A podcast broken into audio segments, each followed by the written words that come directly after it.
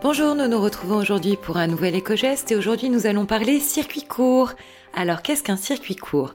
Le ministère de l'Alimentation, de l'Agriculture et de la Pêche définit le circuit court comme un mode de commercialisation des produits agricoles qui s'exerce soit par la vente directe du producteur au consommateur, soit par la vente indirecte à condition qu'il n'y ait qu'un seul intermédiaire. En France, les circuits courts sont de plus en plus plébiscités par les consommateurs qui sont soucieux de manger à la fois plus local, plus frais, mais également qui sont de plus en plus sensibles à la provenance des denrées et au nombre de kilomètres qu'ont fait ces denrées pour arriver jusque dans nos assiettes. Alors l'objectif, bien sûr, c'est de réduire au maximum les intermédiaires, donc les coûts, et de s'intéresser davantage aux producteurs proches de chez nous.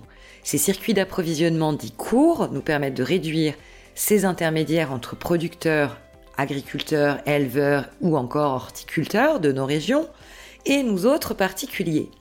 Ils nous permettent d'accéder à des produits frais et de saison tout en permettant de mieux valoriser le travail de nos producteurs locaux. Voilà un bon moyen de consommer plus frais, local, durable et également responsable.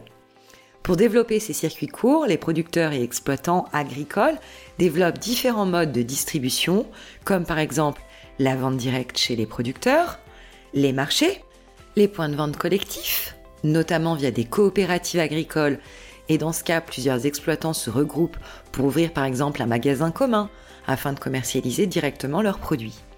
Mais également, on peut citer les ventes hebdomadaires de paniers de produits locaux qui sont organisés pour vendre seulement des produits précommandés. On parlera ici notamment des AMAP. Et puis, il y a tout ce qui est vente en ligne sur Internet via des sites spécialisés qui se développent également énormément. Alors comme nous l'avons vu, les options sont nombreuses pour nous permettre de consommer plus frais, de saison et local, tout en soutenant mieux nos producteurs et exploitants agricoles à proximité de chez nous, dans nos régions. On se retrouve dès demain pour un nouvel éco-geste. Nous vous souhaitons une excellente journée. À demain!